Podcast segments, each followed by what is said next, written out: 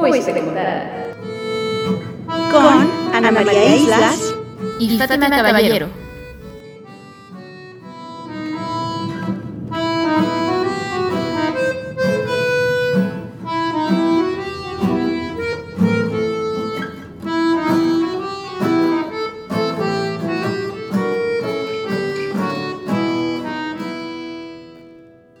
Hola, hola, ole. Piali, Fat, ¿cómo estás? Hola Niem, pues muy bien, muy contenta de que ya es fin de semana y de este episodio que va a estar bastante bueno porque es algo muy diferente creo yo, lo que habíamos estado manejando. Y pues bien, ¿tú cómo estás? Yo también estoy muy bien, Fat. Muchas gracias a todos los que se están conectando, todas, todos y todes, para escucharnos en el segundo episodio de nuestra segunda temporada del podcast Uy, si te contara. Y se nos ocurrió a Fátima y a mí que en esta ocasión podríamos trasladar el super estudio de producción a la calle y sumarnos a la convocatoria de la colectiva Antimonumenta para participar en el reescribir de la historia, que es un poquito de lo que hemos venido haciendo en este podcast, Fat. Pues sí, hoy hicimos, como decía hace un momento, hicimos algo muy diferente y, y pues sí, tomamos el riesgo de salir a las calles el riesgo porque bueno a mí al menos en mi caso no es, no es algo que, que suelo hacer o sea lo hice alguna vez pero pero sí fue toda una experiencia no ir a, a, a ver de cerca este este proceso de, de la antimonumenta y ahí platicamos también con otras mujeres involucradas en pues básicamente redefinir redecorar renombrar y darle otro sentido y significado a la ex glorieta Colón, que ahora es la glorieta de las mujeres que luchan.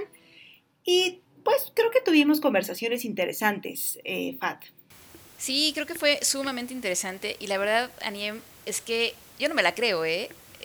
Aquí los escuchas de, de, de este podcast, este su podcast, no sé si se fijaron, el anterior, el último que hicimos, lo tuvimos que adelantar porque siempre lo grabamos un poquito unos días antes, pero justo estaba pensado por cierto día y, y ocurrió eh, lo, de, lo de la antimonumenta, ¿no? Entonces, estábamos platicando de, la glorieta de Colón y, y, especulando en qué debería de estar ahí, eh, etcétera. Y, y, justo, bueno, pues tú decías, Aniem, eh, y con eso cerramos, de hecho, ese podcast, eh, pues ahí planteando la idea de una antimonumenta, ¿no? En, en, particular tú lo decías. Entonces fue muy interesante, de pronto, pum, nos llega la noticia de que estaban poniendo una antimonumenta y pues ni modo, tuvimos que adelantar el podcast que estábamos haciendo. Y pues sí, las conversaciones que escuchamos y que, que, que vivimos ese día, eh, pues respaldan mucho eh, de, estas, de estas ideas que hemos estado comentando aquí y, pues es muy bonito vivirlo en la calle, ¿no? ¿Te parece si escuchamos un poquito de los audios que les trajimos a los fieles, fielas y fielos seguidores de Hoy si te contara? Me parece que, que, fue una bonita experiencia estar ahí el domingo pasado para pues compartir con las mujeres que, que se encontraban en, en ese punto. Eran mujeres de edades variadas, eran mujeres también con luchas muy distintas y específicas, pero obviamente todo nos unía en el sentido de, no nada más en un sentido de sororidad, sino también en un sentido de esta convicción de entender, saber y apropiarnos de la idea de que se tiene que reescribir la historia y tiene que ser ahora a partir de estas mujeres que muchas veces lo has mencionado tú, Fat, pues han sido borradas prácticamente de los libros de historia, de las conversaciones de sobremesa en las familias. O si no se habla de ellas como, bueno, de una forma tan despectiva, sus nombres han sido pisoteados, como el caso de Malinsin, que me dio además mucho gusto ver su nombre por ahí. Fat, ¿te parece si, si escuchamos un poquito y compartimos eh, estos audios, entrevistas y testimonios que recogimos el domingo en ese gran día de reescribir la historia, de sororidad, de mujeres que se juntaron para, para contarse entre ellas sus anécdotas y también escribir y, reinventar esa gran glorieta? Claro que sí, Anien, vamos a escuchar estas voces que son tan tan importantes, tan relevantes. Y eh, por cierto, a mí también me dio muchísimo gusto ver el nombre de Marín Sin al llegar a, a la Antimonumenta. Ahí en grandote en el área de, las mujeres que luchan históricamente hablando. Eh, pero bueno, todas estas voces. Entonces sí, vamos a escucharlas. ¿Y qué te parece si empezamos escuchando eh, justo a la vocera del Antimonumenta? Bueno, ella nos dio un panorama muy, muy claro de, todo esto que se está haciendo, eh, estas acciones y bueno, en particular la que vivimos el domingo pasado. Entonces no sé si te parece, empezamos con esa. Adelante. ¿Me puedes contar, por favor, qué estamos haciendo aquí este día en la Glorieta? Eh, estamos reescribiendo los nombres que nos borró el gobierno de la Ciudad de México la semana pasada. Y lo que se hizo la semana pasada fue pues ocupar un espacio que el gobierno de la Ciudad de México pues no, sabía qué hacer con este espacio y la, la idea y lo que queremos es renombrar esta glorieta, ¿no? Que es que sea la glorieta de las mujeres que luchan, en donde pues nos acompañan madres, eh, víctimas de hijas de feminicidio, buscadoras, este, defensoras del agua, nos acompañan mujeres indígenas, nos acompañan afromexicanas, ¿no? Y son mujeres y somos mujeres que estamos aquí y que siempre estamos luchando, ¿no? De que día con día estamos luchando y la idea es eso, ¿no? Reescribir la historia, ¿no? Porque la historia la han escrito los hombres, ¿no? Y entonces es reescribirla y es hacer esto, ¿no? Hacer comunidad, hacer, decir aquí estamos y ya no queremos que se llame Glorieta Colón.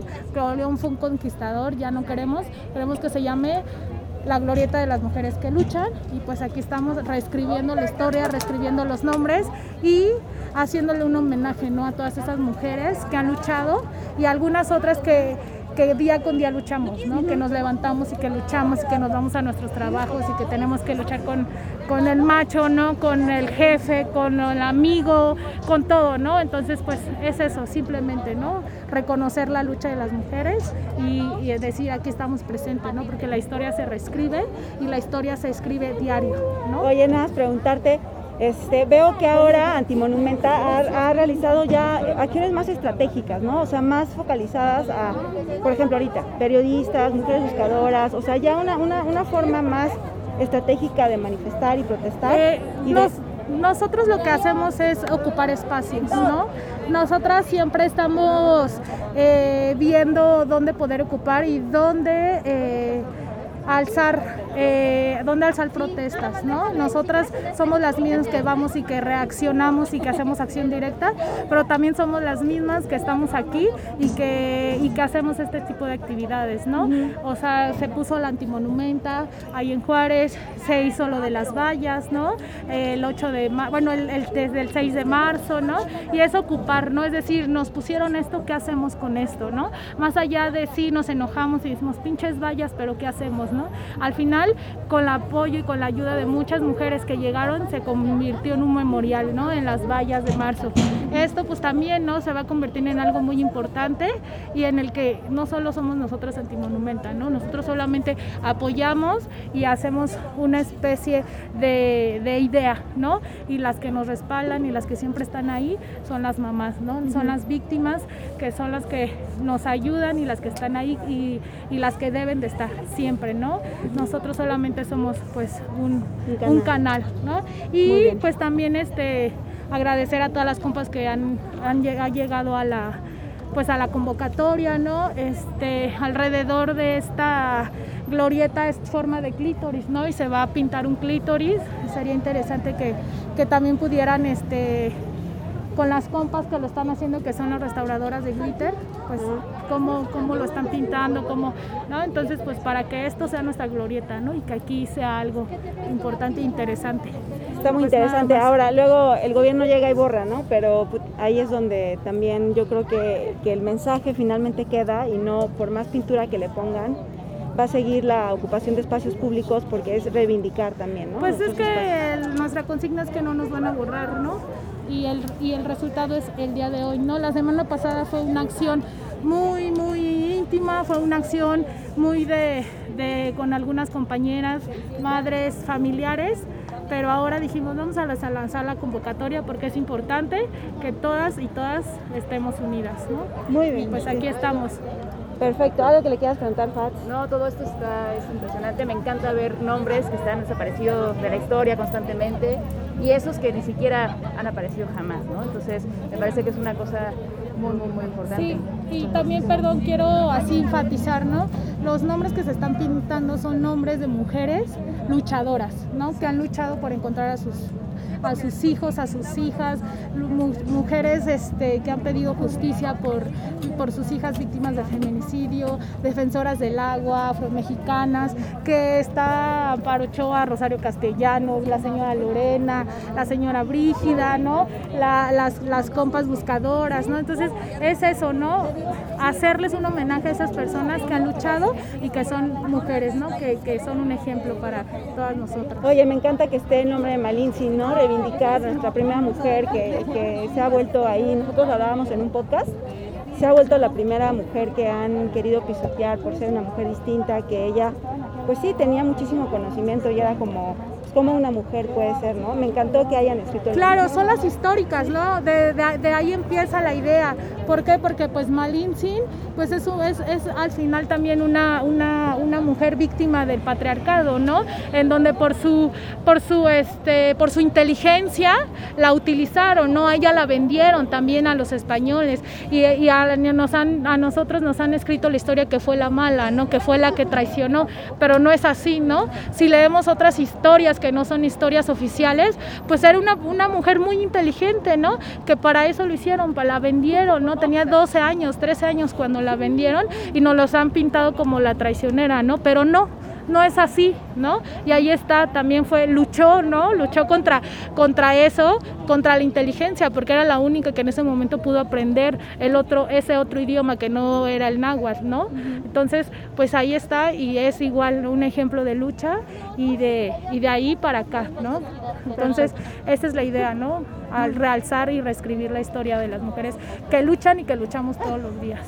Y pues sí, sí nos fuimos, sí seguimos la recomendación y fuimos a platicar tantito con las restauradores, restauradoras con glitter, eh, quienes, bueno, nos comentaron varias cosas sumamente relevantes y que pues frecuentemente no, no la, gente no repara en ello. Bueno, yo misma hasta hace poco relativamente, eh, en, la cuestión de los monumentos, ¿no? Y, y, de la importancia de los espacios públicos y de la toma de esos espacios, este, pero bueno, ellas desde la academia también eh, haciendo toda una, una, lucha por estos espacios. Entonces, bueno, esta perspectiva que nos cuentan fue muy interesante. Eh, entonces, pues, ¿qué te parece si las escuchamos? Nosotras somos de una colectiva que se llama Restauradoras con Glitter. Somos eh, Daniela y Sofía, en este caso las voceras de la, de la colectiva. Este, es una colectiva conformada por eh, mujeres profesionistas de las herencias culturales.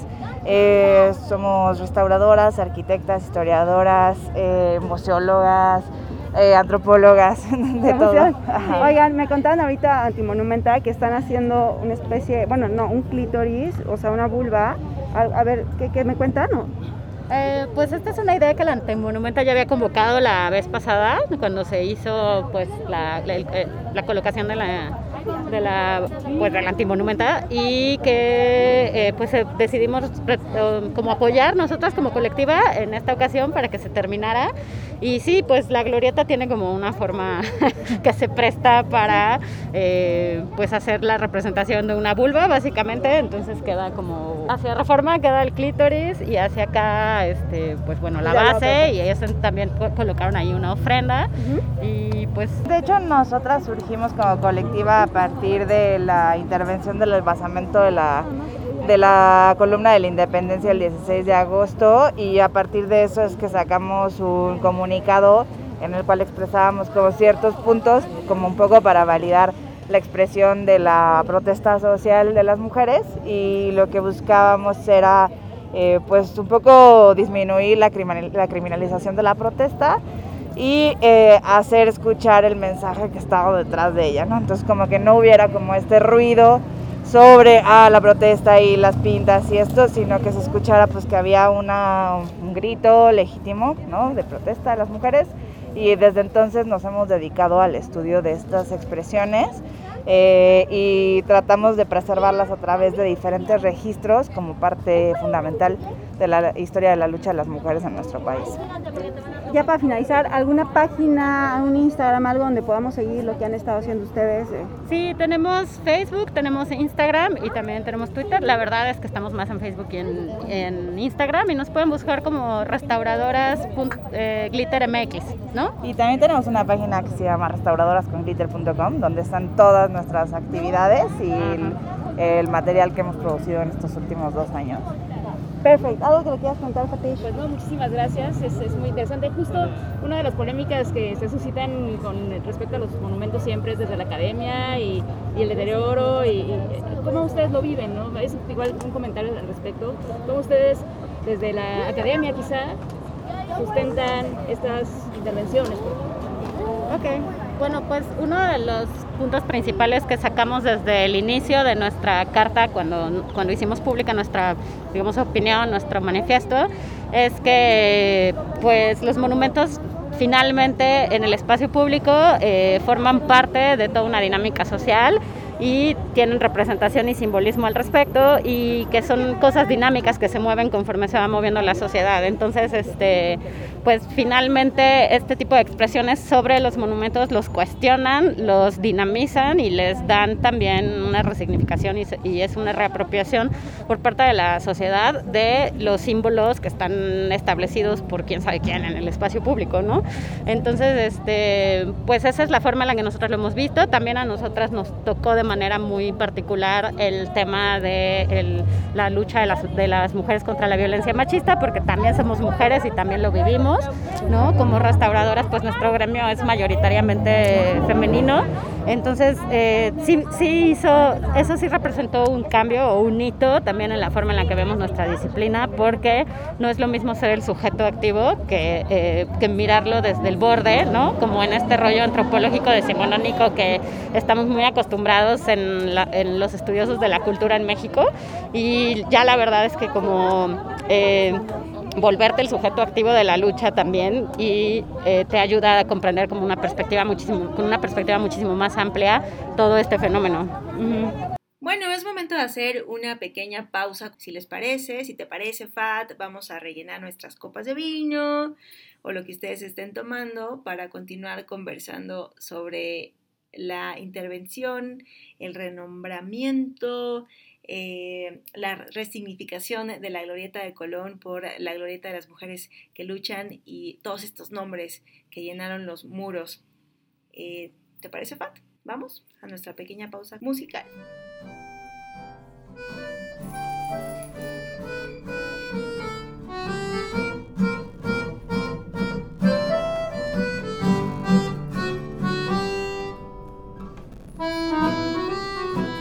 Uy,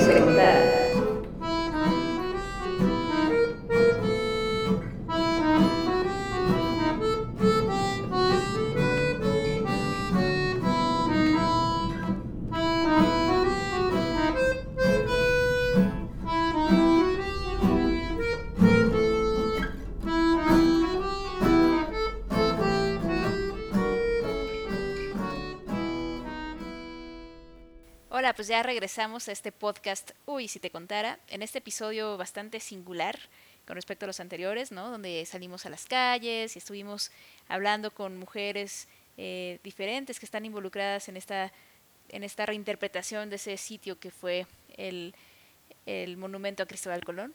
Y ahorita pues es la antimonumenta de las mujeres que luchan.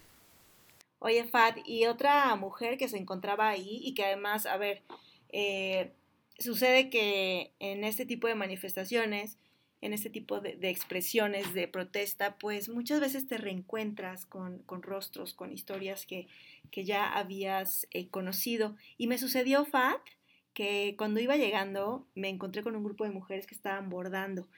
Y me acerqué eh, y detrás de una de ellas pude observar un poquito como sobre el hombro una mantita que decía Daniela Mabel Sánchez Curiel. Y cuando vi el nombre, cuando lo leí completo, dije, es Laura, Laura Curiel Armenta, su mamá. A Laura Fat tuve la oportunidad de conocerla en 2019, cuando justamente ella eh, había ido a, la Comisión Interamericana de Derechos Humanos en Costa Rica, junto con varias organizaciones, entre ellas ideas, eh, el Instituto Mexicano de Derechos Humanos y Democracia, en ese momento el colectivo Alondras Unidas, en búsqueda de justicia de nuestros desaparecidos eh, y demás, eh, que después cambió el nombre, pero había ido Laura hasta allá para pedir, para pedir que pues se activara una segunda alerta de violencia de género en el Estado de México, específicamente pues por la cantidad, la cantidad de niñas y mujeres desaparecidas. Eh, y bueno, eh, en ese momento fue cuando conocí a Laura, pero fue hace ya un par de años, y recuerdo mucho pues su expresión, esa, esa tristeza que tenía, que claramente cuando uno reencuentra a estas mujeres que siguen en la lucha, es bien difícil de alguna manera preguntar cómo estás, cómo va todo, porque pues las cosas siguen igual, siguen igual para Laura, para la búsqueda de Daniela. Y justamente Fat, el viernes de esa semana, la semana pasada, la semana de la, de la intervención en la glorieta, pues era cumpleaños de, de Daniela. Fue el cumpleaños de Daniela, 27 años. Y ese domingo que nos encontramos, pues bueno, estaban ahí con un pequeño pastel, unas flores. Entonces, los invito a que escuchen el testimonio de, Laura y lo que nos comentó, lo que nos, nos pudo compartir. E imaginen, estamos paradas frente a una mesa que tiene un pastel con el rostro de Daniela, hay flores y al lado está Laura, su mamá, quien la ha buscado desde 2006 y también la acompaña uno de los hijos de Daniela. El viernes fue cumple, fue su es cumple de Dani. ¿Cuántos? 27 años. 27 años, Dani. Y le están haciendo aquí un pastel. Le estamos haciendo un pastel para que, bueno, que pueda saber dónde esté, porque yo le digo a su hijo, ¿está en el cielo o está en el infierno? Que sepa que aquí estamos como cada año festejando su cumpleaños y que no lo vamos a olvidar nunca. ¿Cuánto tiempo llevas buscando a Dani? Seis años, Seis ocho meses aproximadamente. Dani desaparece tras una discusión con el papá de su hijo. Al día siguiente íbamos a hablar para ver qué se hacía con su hijo y con su trabajo, pero el día siguiente nunca llegó y estamos en búsqueda aún. ¿En, qué estado desapareció? En Tlanepantla, el 15 de marzo en el Estado de México, 2015. hemos seguido tu lucha, recuerdas que platicamos en 2017 ya hasta Alondras, ha llegado ah, hasta, la Corte de Mariposas ahora. Mariposas, ¿qué ha pasado? Pues mira, las omisiones siguen. desafortunadamente cuando uno en un estado donde no hay como que le escucha a las madres, no pasa nada. Afortunadamente hoy espero que como la campaña lo dice, quiero ser escuchada, hasta ser escuchada, y quiero que busquen a mi hija como todos estos años. En efecto, en la Corte Interamericana prometieron llevar el seguimiento, nadie lo hizo, mucho menos el Estado de México. Pero yo estoy aquí, de pie, para seguir en su búsqueda y en la lucha de mi hija, no importa los años que me lleve. Muchas gracias, Laura. Gracias. Sí, fue, fue desgarradora, ¿no? La historia de Laura y, bueno, a mí me pareció eh, sumamente conmovedor ver el pastel de cumpleaños, ¿no? E, este festejo a, la vida de, de, ella que está desaparecida, ¿no? Entonces sí, sí fue, sí, sí fue terrible, ¿no? Es desgarrador. Y, bueno, no, es la, no fue la única historia eh, desgarradora. Eh, pues ahorita que estamos hablando de todas estas mujeres que luchan, pues otra mujer que nos encontramos por ahí, eh, haciéndose visible, poniendo su nombre en la antimonumenta eh, fue Brígida, ¿no? Doña Brígida Ricardo, eh, quien, bueno, estaba ahí, sigue luchando desde hace 15 años por encontrar a su hijo, ¿no? A un hijo que le arrebataron, que le robaron eh, en las calles de la Ciudad de México. Ella, Ana, es de, de, un lugar en Querétaro donde hacen estas famosas muñecas, las muñecas leles, no sé si las, las ubicas, seguro sí, eh, la muñeca Lele es esta, estas, son estas muñequitas que tienen, eh, son artesanales y tienen estas trencitas y listones eh, muy lindas. Y bueno, esta, esta señora, doña Brígida, para ponerle nombre, se dedica, se dedica a eso, ¿no? Y, y bueno, y, y, a buscar a su hijo. entonces, ¿qué te parece si escuchamos su historia? Señora, ¿me cuenta, me cuenta cómo se llama su hijo? Giovanni Benítez Ricardo. ¿Cuándo fue la última vez que vio a su hijo, señora? Hace 15 años, exactamente en este mes de octubre. En octubre. ¿Él cuántos años tenía cuando usted lo Él vio? tenía tres años y medio cuando se lo robaron. Se lo robaron, señora. ¿Cómo se lo robaron? ¿Usted recuerda? Este, sí, de hecho eran mis dos hijos, andaban los dos juntos. Mi hijo se llama este, Ignacio Adrián Benítez Ricardo, andaban los dos juntos. Ellos fueron a comprar tortillas este, en un restaurante. Pero salieron unas personas ahí para que sea la y les dijeron que si tenía hambre, ellos dijeron que sí. Y pues les dijo, vámonos, y los llevó en un callejón y sobre entre Reforma y Extramburgo, ahí donde salió esa camioneta y se llevaron a mi niño. Le dijo a, su, a mi otro hijo, le dijo, dice, tú ya vete, el de cinco años le dijeron a él, tú ya vete porque ya nos vamos a robar a tu hermanito. En ese momento, pues le quitaron a su hermanito y se lo subieron en una camioneta y se lo llevaron. Desde ese entonces no sé nada de él. En su momento levanté No, no vas a denuncias, poder, te- deja hicieron que poner. previa. Metí este por medio de la tele, me apoyaron.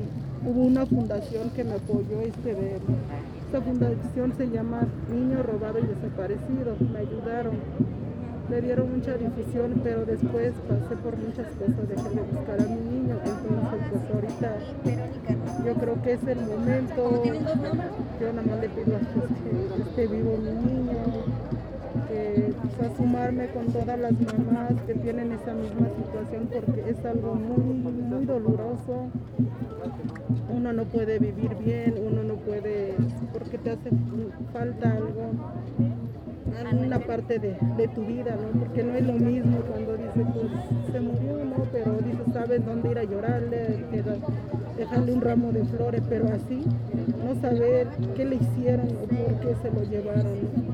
Un niño indefenso, entonces la verdad pues es algo muy triste el estar aquí, la verdad. Yo comparto con este dolor a todas las mamás porque yo creo que los que estamos aquí es para que igual también que le tome importancia como que el gobierno porque pues a veces como que nos dan carpetazo nada más y la verdad pues no es justo porque no ellos no sienten lo que nosotros sentimos ellos no sienten lo que nosotros estamos pasando que vivir así día con día no es algo es algo muy, muy feo esto Señora, ¿cuál es su nombre? yo me llamo Brígida Ricardo Matilde ¿Usted de dónde es, señora? yo soy estado de Querétaro Santiago Mezquititlán este, hago la muñeca Lele vendo aquí en Zona Rosa Su otro hijo, señora, él está con usted. sí ¿Cuántos años eh, tiene su hijo que desapareció en este día? ¿Cuántos años estaría cumpliendo? este, él ya cumplió 18 años ¿Usted confía que su hijo esté vivo? Mande. ¿Usted confía en que su hijo esté vivo? ¿Lo está buscando?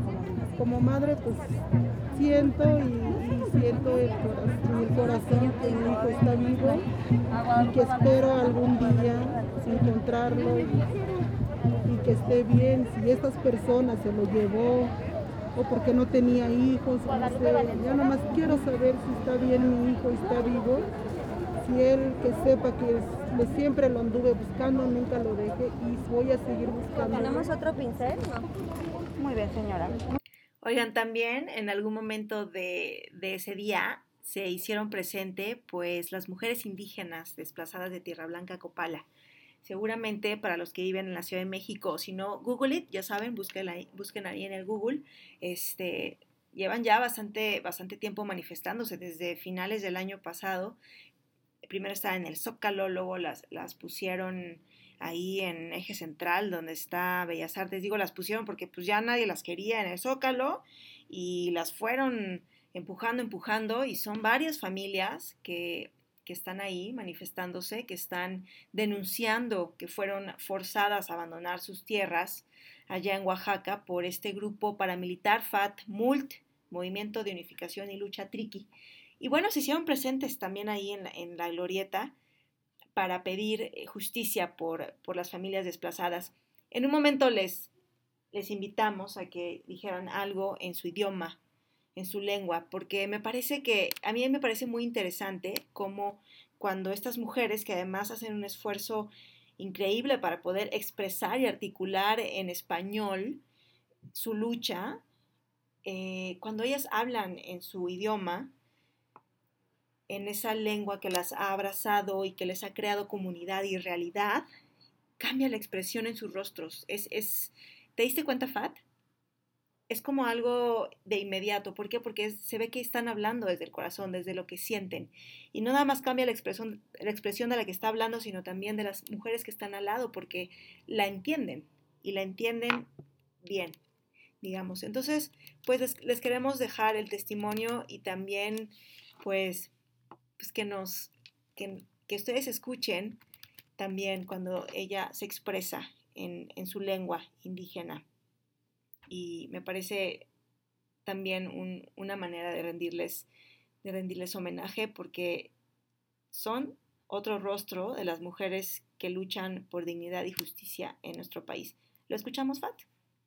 Nosotros somos desplazados de Tierra Blanca, Copala, Oaxaca.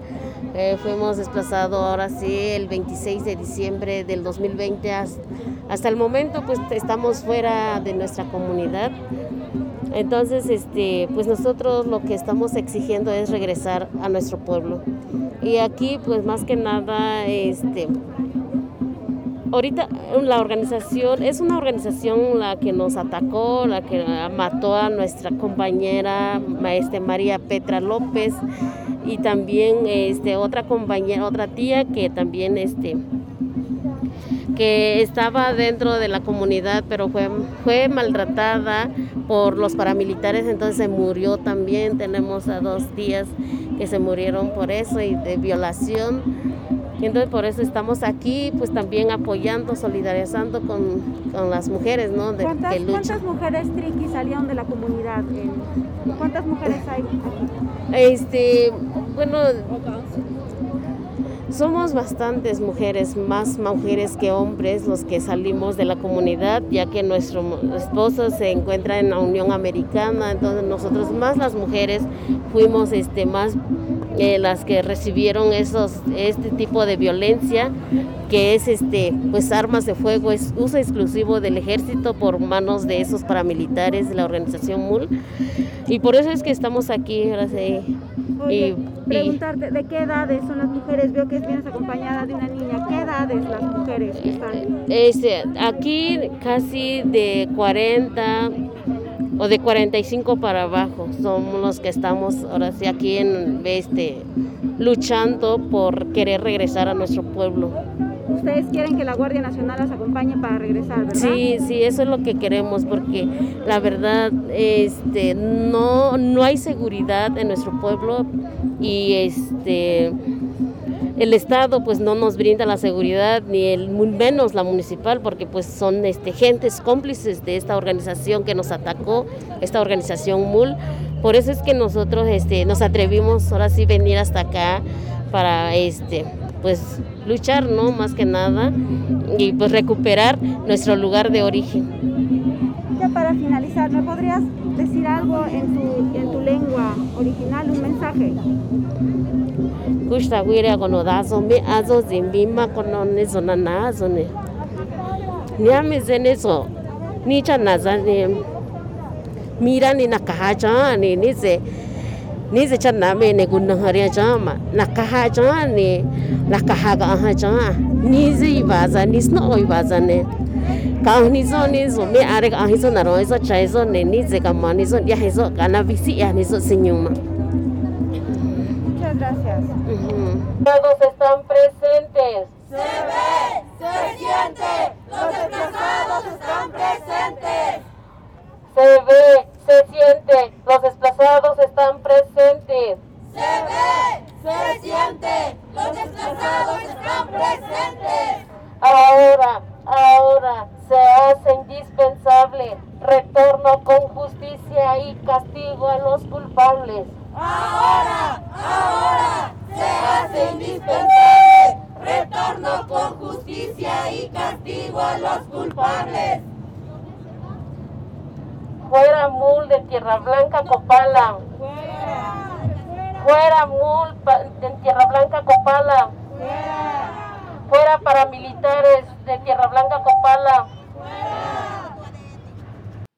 Pues, ¿qué les parece? Espero que les haya gustado. A mí, la verdad, me gustó mucho la experiencia de salir, Fat, de, llevar nuestro podcast a la calle y también, eh, no sé, es la primera vez que, que, reporteamos juntas. Me parece que estuvo interesante. Espero que, les haya gustado escuchar estos testimonios tan, tan potentes eh, que, híjole, siento que, que van mucho de la mano con lo que hemos estado hablando en este, en este podcast, Fat, y parece que casi, casi quedó como anillo al dedo esta situación de, decir, salimos, vamos, no vamos a la glorieta, ¿qué hacemos? ¿Participamos? Yo creo que, siempre hay que participar en, estos eventos, estas intervenciones que nos llaman la atención, que nos prenden esa llamita en el alma para formar parte de esta colectiva, de este movimiento que, que pues, la realidad es que ha sido criticado en muchos aspectos, FAT, no sé qué, qué opines tú, pero me parece que es, un, es un despertar cultural, artístico, de, resignificación, de estrategias más puntuales también eh, sobre lo que se quiere hacer desde el movimiento feminista para reivindicar la lucha.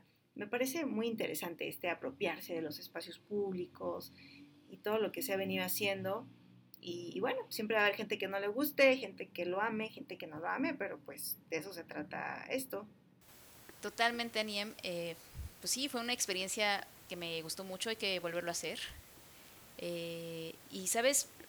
A mí me deja un, sabor muy, muy rico de, en cuanto a la historia, ¿no? Nuestro podcast pues es de historia, pero eh, a fin de cuentas los hechos actuales, lo que tú haces desde el periodismo, pues es lo que se dice el, borrador de la historia, ¿no? Es esto, todo esto es, es será la historia, ¿no? Es la historia que, eh, del futuro, ¿no? Entonces todos estos nombres que están en la antimonumenta ya son históricos. Y lo más bonito para mí, Aniem, es que yo soy etnohistoriadora, no sé si lo hemos comentado, no, no es que esté dando mis credenciales, pero eh, justo la etnohistoria tiene la cualidad de, de hablar de la historia de estos, de estos sectores de la población que pues no tienen historia desde la oficialidad, ¿no? Los pueblos sin historia, dicen. Eh, entonces, para mí, un evento, un suceso, una toma de un espacio como es la Antimonumenta, es, a fin de cuentas, reivindicar a estas otredades, a estas subalternidades, ¿no? Entonces, las mujeres, eso hemos sido, ¿no? Eh, subalternidades a lo largo de, de la historia. Entonces, es increíble que se haya removido esta, escultura pues de un icono de esta historia patriarcal, que fue Cristóbal Colón, y en su lugar eh, pues estén haciendo estas, estas, esta propuesta y ojalá que ahí se quede y, que si nos lo quitan se vuelva a poner y, pues que siga esta, esta lucha ¿no? por hacer visibles, por hacernos visibles las mujeres, pero sobre todo aquellas que luchan desde su trinchera. ¿no? Entonces yo me quedo con eso, me encantó hacer esta este programa y pues habrá que, que hacer otras en vivo. Y gracias, gracias a todos y todas y todes por escucharnos una vez más. Eh, pues siempre un placer estar con ustedes y pues nos escuchamos a la próxima. Ya tenemos redes sociales, por cierto. Cuídense mucho, que tengan un gran fin de semana. Adiós.